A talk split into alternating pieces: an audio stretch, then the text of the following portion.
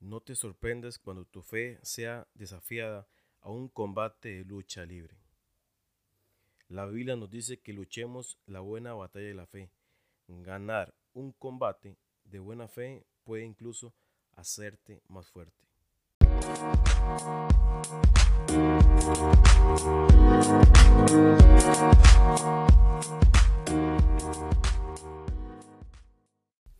Hola, ¿qué tal? Estamos aquí otra vez. Es una dicha poder estar con ustedes. Ojalá puedan ser bendecidos siempre. Pero es algo muy lindo. Esto es algo muy lindo porque me gusta compartir con ustedes. Sé que, que hay momentos de luchas, hay momentos que perdemos el control, perdemos nuestra fe, pero aquí estamos, estamos luchando. Eh, el control, un día esos escuchaba una frase que nosotros tenemos el control a pesar de lo que hay a nuestro alrededor, y a pesar de lo que eh, pasa en el día a día, porque mucha gente llega ahí a confundirnos nuestra fe. Em, le cuento un, ejemplo. Hace como 4 o 5 años, la verdad no, si eran 4 o 5, no recuerdo, em, estaba haciendo un grupo en la iglesia de jóvenes y y fui, la verdad, muy confiado. Tenía un carrito que no tenía como, como un mes y medio, dos meses de comprarlo. Y, y lo dejé afuera, como unos 100 metros donde estaba haciendo la reunión. Nunca salí a revisar el carro para ver si estaba por ahí, pero eh, cuando salí el carro no estaba. Imagínese que, te rueda un carro. Imagínese que, tal vez lo poco que, que tenías, un poquito que ahorraste, o tal vez eh, pediste por algún lado para que alguien te salvara la tanda, em, el carro no estaba. Imagínense la magnitud de llorada que, que, que, me pegué, que lloré, lloré, lloré, y con, con mi esposa también. Habíamos comprado el carro porque iban a ser mi bebé y imagínense, no tenía ni dos meses eh, de tenerlo y, me puse a llorar toda la noche. Hasta que fui a orar con Dios y, le dije, Dios, ¿qué es la cuestión? ¿Qué pasó? Explíqueme porque no, no entiendo. Estaba haciendo una, una reunión y, tal vez ponemos muchas excusas, muchas dudas en nuestra fe, pero yo le decía a Dios así, ¿por qué? ¿Por qué me robaron el carro. Explíqueme. Y mientras yo oraba, venía a mi corazón, es material, es algo material. Y después me di cuenta por qué sucedieron las cosas. Sucedieron que, que, que la persona que, que, me había vendido el carro eh, tuvo problemas con otras personas y lo mandaron a, a robar. Entonces yo me puse a pensar digo yo, imagínense que tal vez hubiera sido eh, estando con mi esposa o con mi hija, tal vez nos hubieran asaltado, nos hubieran hecho daño, pero imagínense eh, si yo hubiera llegado hasta pelear con Dios. Claro, le reclamé, obviamente, le reclamé a Dios, ¿qué pasó? Cuéntame. Pero es ahí donde eh, el control y la fe van a veces de la mano. Porque nosotros pensamos muchas, muchas cosas en el instante. Pensamos eh, que hasta dejar de ir a la iglesia, dudar de nuestra fe, dudar de Dios, dudar de todo lo que muchos años nos ha costado en, el Evangelio, en la Biblia, en leer la Biblia, en, en, comunicarnos con personas que han estado siempre apoyándonos, pero imagínense la magnitud, que es que te roben un carro, tal vez que algo que te ha costado mucho, pero un día aprendí que, ese día aprendí que, que todo viene de Dios. Y, y algo me está enseñando Dios ese día. Porque imagínense ese día que yo estaba haciendo un grupo de, jóvenes Y a veces yo le decía a Dios, imagínese que ni en un bar estoy, otra vez con otra mujer, Señor, no sé eso. Estaba haciendo un grupo de, de, de, jóvenes. ¿Qué pasó? Entonces, eh, pa, en la noche recibí una cachetada de Dios porque son cosas de las que eh, de, no tenemos el control, pero el único que tiene el control, que sabe todas las cosas, es Dios. Es como eh, cuando estaba Jeremías. Jeremías, él era una persona, em, le decían un profeta em, tranquilo.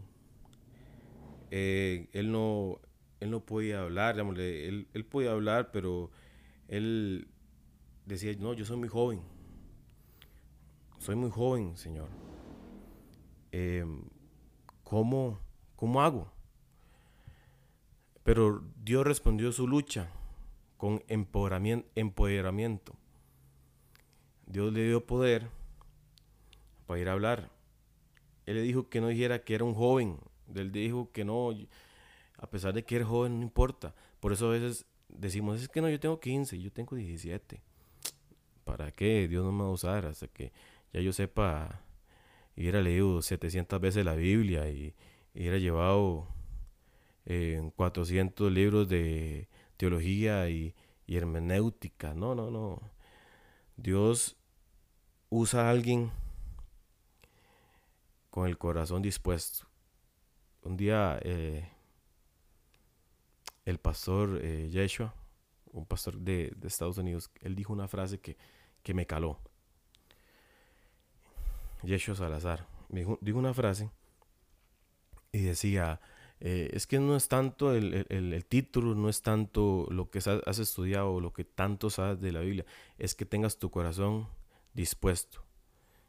Que digas, aquí estoy, heme aquí, porque hay mucha gente que sabe, no le puedo decir, y ojo, no digo que es malo eso, pero es el corazón dispuesto. Y él decía esa frase, es el corazón dispuesto. Y, y luego Dios lo tocó, tocó a Jeremías, poniendo sus manos en los labios de Jeremías, en, las, en los labios de Jeremías. Así como Jeremías podemos ser empoderados en medio de nuestra lucha. Y, Jeremías no perdía, no perdía ese enfoque. Que a pesar, eh, se lo dijo a Dios, Dios, te soy sincero, no puedo, no puedo. Soy muy joven, no puedo hablar. Pero Dios pone su mano y cambia las cosas. Es como, como Sara. Sara y Abraham estaban pasando circunstancias difíciles en la vida. Imagínense, estuvo estéril por muchos años y pasó como hermana de Abraham. Cuando dos veces decía Abraham así, mi hermana, ante reyes. Pero 11 años pasaron después de la promesa de Dios para un hijo. Y su lucha la llevó a un mal plan que terminó con el nacimiento de Ismael. Imagínense Ismael. Es que eh, hay una promesa, pero aparece un obstáculo, Ismael. Porque ella cree que sí, va a ser mi hijo, sí va a ser mi hijo, pero llega el compita y tiene el problema de que eh, se mete con la, con la con otra persona y, y, chao. Ahí Sara pudo decir, no, Dios, ¿qué pasa? ¿Qué pasó, Dios? Pero Sara siguió ahí con fe. Tal vez le pasaban pensamientos difíciles. Le pasaban pensamientos difíciles, complicados. Pero es ahí donde Sara abrazó la esperanza. Y en los años después llegó Isaac. Pero es bonito, es bonito. Eh, nosotros a veces no, sabemos los, los, regalos que Dios tiene. A veces no vemos los detalles. Queremos mover muchas cosas para ver las cosas que trae Dios para nosotros.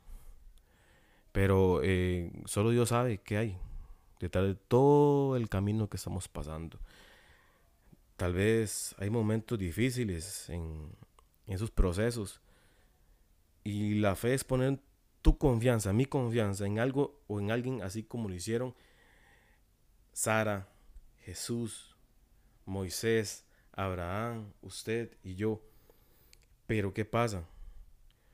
Eh, seguimos ahí, a veces renegando, pero sabemos que Dios va a hacer algo. Y lo queremos para ayer, para antier, todo, pero Dios, Dios sabe las cosas, en qué momento darlas. Y es lo más difícil para un humano, porque al humano no le gusta esperar, no nos gusta esperar. Y hay tres cosas para ganar un combate de lucha libre con la fe. Porque es bonito hablar de la fe, pero hasta que uno esté en la cuestión, uno entiende. Dice un dicho que, eh, que a veces es difícil eh, estar en los pies de las personas. Y, y, es complicado porque yo te puedo decir, tenga fe, tenga, tenga toda la fe del mundo, pero hasta que vivamos el proceso, eso llega de un proceso a un propósito, siempre tiene un propósito a las cosas. Y pasamos procesos, pasamos eh, propósitos en la vida para llegar a algo, que es el, el detalle que tiene Dios para nosotros, el regalo. Tres cosas para ganar un combate de fe. Quédate con lo que sabes. Recuerda las promesas de Dios, las oraciones que Él respondió en su vida y su historia personal contigo. Esto puede callar algunas preguntas que tengamos. Sabemos muchas cosas de las que dice la Biblia, sabemos muchas eh, promesas que Dios ha generado en nosotros y en la Biblia. Creámosla, sigámosle creyendo Tener fe en Dios. Número dos, es como un niño cuando alcanza a un padre cuando está asustado. Podemos elegir alcanzar a Dios a través de la oración y la adoración, recordándonos que Él es más grande que nuestro oponente. Porque a veces el niño tiene miedo. Por ejemplo, mi hija eh, me dice a veces, papá miedo, papá miedo. Y yo le digo, no, mi amor, no hay nada, mi amor. Entonces ya se siente confiada cuando yo le digo eso. ¿Por qué?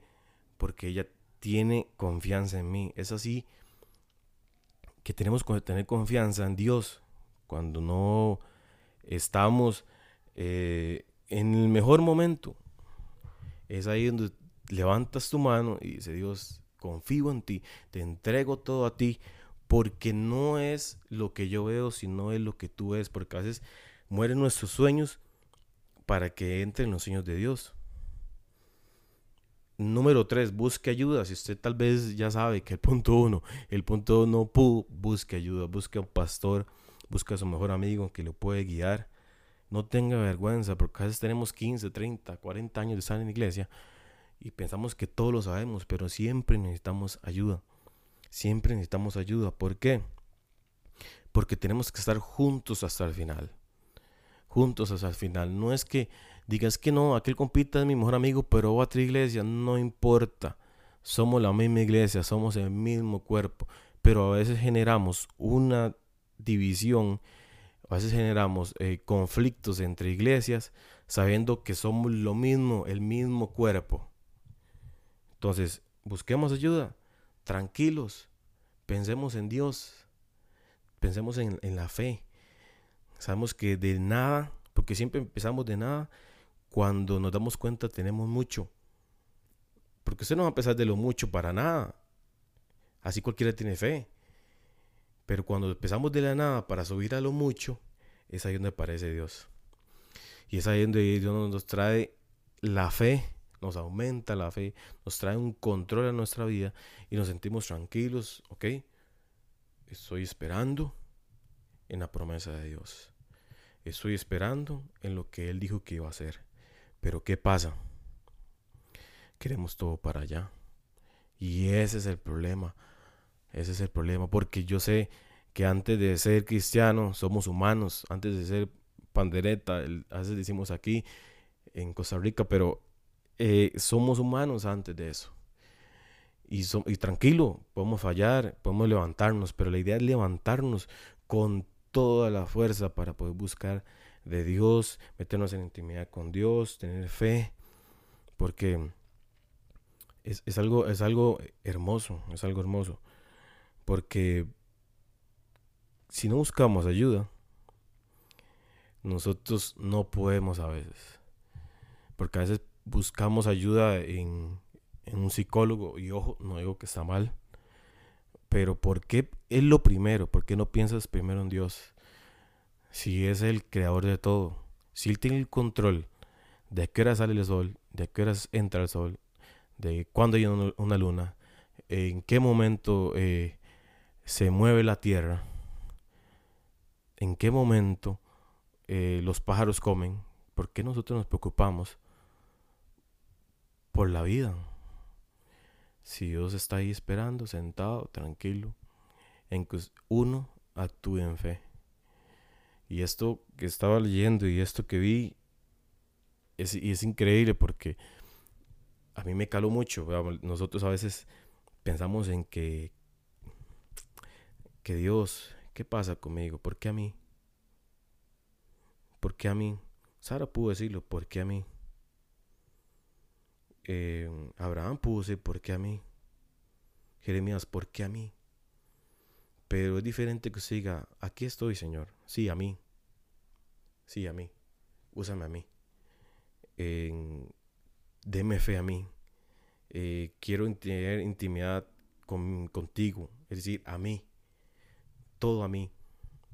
Porque nosotros decimos esa. Esa es la frase que tal vez nos hiere más a un, a un cristiano. Esa es la frase más, tal vez, eh, triste para Dios. ¿Por qué a mí? Y lo decimos con una frase, ¿por qué a mí? En tristeza, en ira a veces, en, en, en dolor. ¿Por qué a mí? Pero es ahí donde Dios aparece y nos trae paz y nos trae tranquilidad. En vez de decir, ¿por qué a mí? Usted diga, heme aquí, Señor. Trae toda la fe para mí. Tiene fe para mí, heme aquí. Tienes milagros para mí, heme aquí. Tienes regalos para mí, heme aquí. Entonces, es difícil, pero Dios está con nosotros. Y Dios tiene todo, todo, todo bajo control.